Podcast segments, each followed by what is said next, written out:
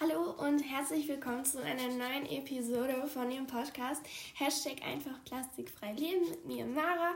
Und diese Folge habe ich natürlich auch schon wieder einen Gast dabei und zwar meine Schwester. Hi! In dieser Episode geht es um die ganzen Mythen rund um das Thema PET-Kunststoff. Und ja, nicht so viel drumherum reden, sondern lass uns loslegen. Also es geht ja jetzt um diese ganzen Kunststoffverpackungen.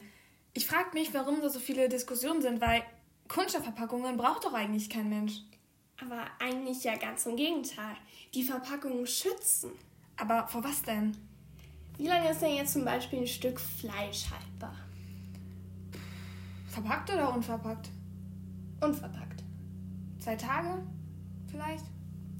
Und genau, und im Supermarkt alleine liegt es ja schon immer mehrere Tage.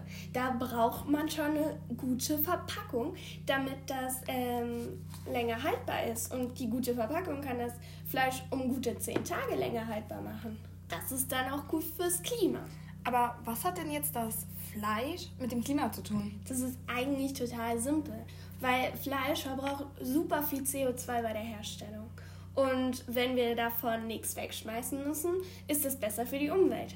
Ich bin sowieso Vegetarier, also. Aber was für Fleisch gilt, gilt ja auch für alles andere, für Gemüse, für Obst.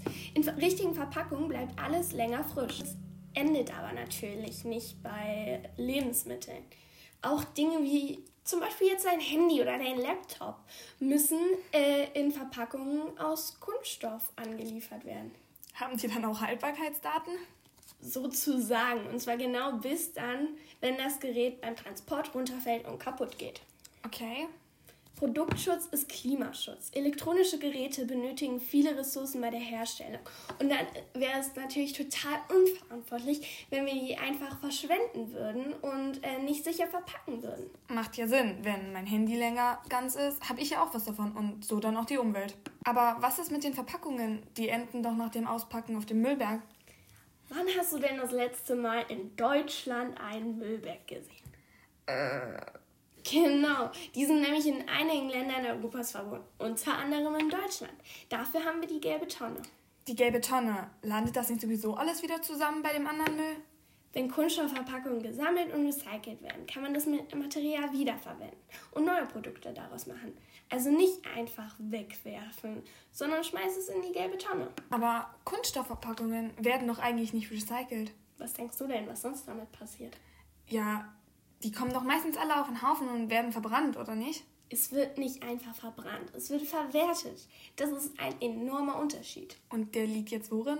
In Deutschland werden über 50 Prozent aller Kunststoffverpackungen recycelt. Der, der zu verschmutzte Rest, mit dem das nicht möglich ist, wird thermisch verwertet und anstelle von Öl in Energie, also in Strom und Fernwärme umgewandelt. Und was genau macht man dann damit? Zum Beispiel heizen, damit du im Winter deine Wohnung schön warm hast. Stimmt, macht Sinn. Aber wenn alles wiederverwertet wird, wie kommt dann der ganze Plastikmüll in die Meere und verschmutzt damit die Umwelt? Also eins müssen wir mal vor allem klarstellen. Die können die Plastikverpackungen, das können ja nicht selber ähm, da reinspringen, die haben ja keine Beine. In Deutschland haben wir nämlich ein funktionierendes Entsorgungssystem. Das ist aber nicht überall so. 80% der Abfälle im Meer stammen aus asiatischen Ländern, weil man dort eben keine gelbe Tonne hat.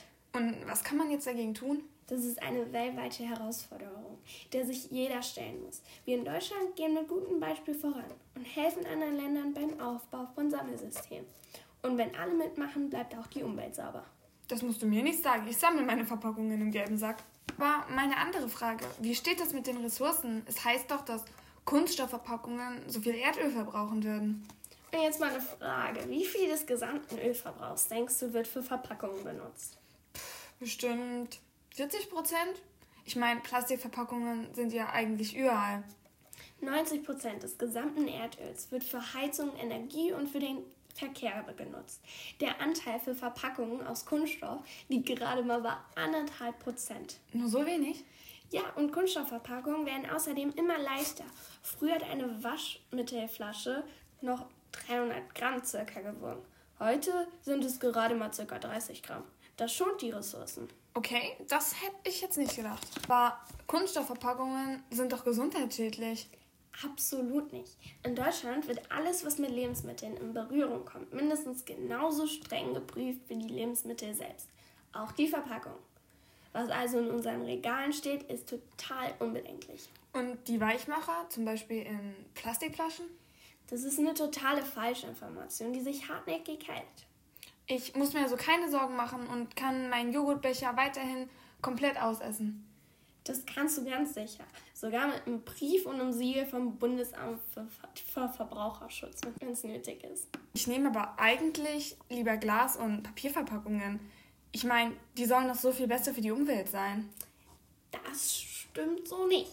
Allein für deine Verpackungen aus Papier müssen jährlich mehrere Millionen Bäume gefällt werden. Und dann kommen sie trotzdem nicht ohne Kunststoff aus. Aber hä, wieso das denn? Nehmen wir jetzt mal zum Beispiel deine Milch im Tetrapack. Ohne die innere Kunststoffbeschichtung würde die Milch auslaufen, weil die Pappe nicht dicht hält. Aber dann kann ich doch einfach Glas nehmen. Glas ist aber ein totaler Energiefresser. Es schmilzt erst bei 1000 Grad. Außerdem ist es sehr schwer und man verbraucht mehr Kraftstoff beim Transport als für die leichten PET-Flaschen. Glas ist außerdem total zerbrechlich. Nicht ohne Grund bekommst du dein Getränk im Fußballstadion jetzt zum Beispiel oder im Konzertstadion in einer Kunststoffbecher ausgeschenkt. Stimmt, macht Sinn, ja. Aber es gibt doch auch Biokunststoffe, so aus Zuckerrohr oder zum Beispiel aus Mais. Die müssen doch dann eigentlich umweltfreundlicher sein. Die Belastung der Umwelt ist, da, ist durch Biokunststoffe sogar teilweise höher als durch Kunststoffe aus Erdöl. Aber wie kann das denn sein? Ich meine, das ist doch eigentlich alles nur aus Pflanzen. Das stimmt, aber damit diese wachsen können, werden sehr viel Wasser und Dünger benutzt und Regenwald abgeholzt, damit man Platz für Zuckerrohrplantagen hat. Stimmt, daran habe ich gerade gar nicht gedacht. Aber man arbeitet daran, Biokunststoffe zukünftig aus natürlichen Abfällen herzustellen. Das ist besser als aus Nahrungsmitteln. Naja, das werden wir jetzt sehen. Zumindest weiß ich jetzt, dass Kunststoffverpackungen Sinn machen und vielleicht gar nicht so schädlich sind, wie ihr Ruf ihnen nachsagt. Da hast du recht. Und so sind wir jetzt auch schon am Ende angelangt von diesem kleinen Dialog, in dem ihr vielleicht ein bisschen was noch lernen konntet. Zum Beispiel, dass Kunststoffverpackungen aus PET gar nicht so schlecht sind, wie es ihr Ruf denen nachsagt. Äh, man muss immer alles von beiden Seiten betrachten. Die Medaille hat auch zwei Seiten. Und so verabschiede ich mich jetzt auch schon mal hier von euch. Tschüss. Tschüss.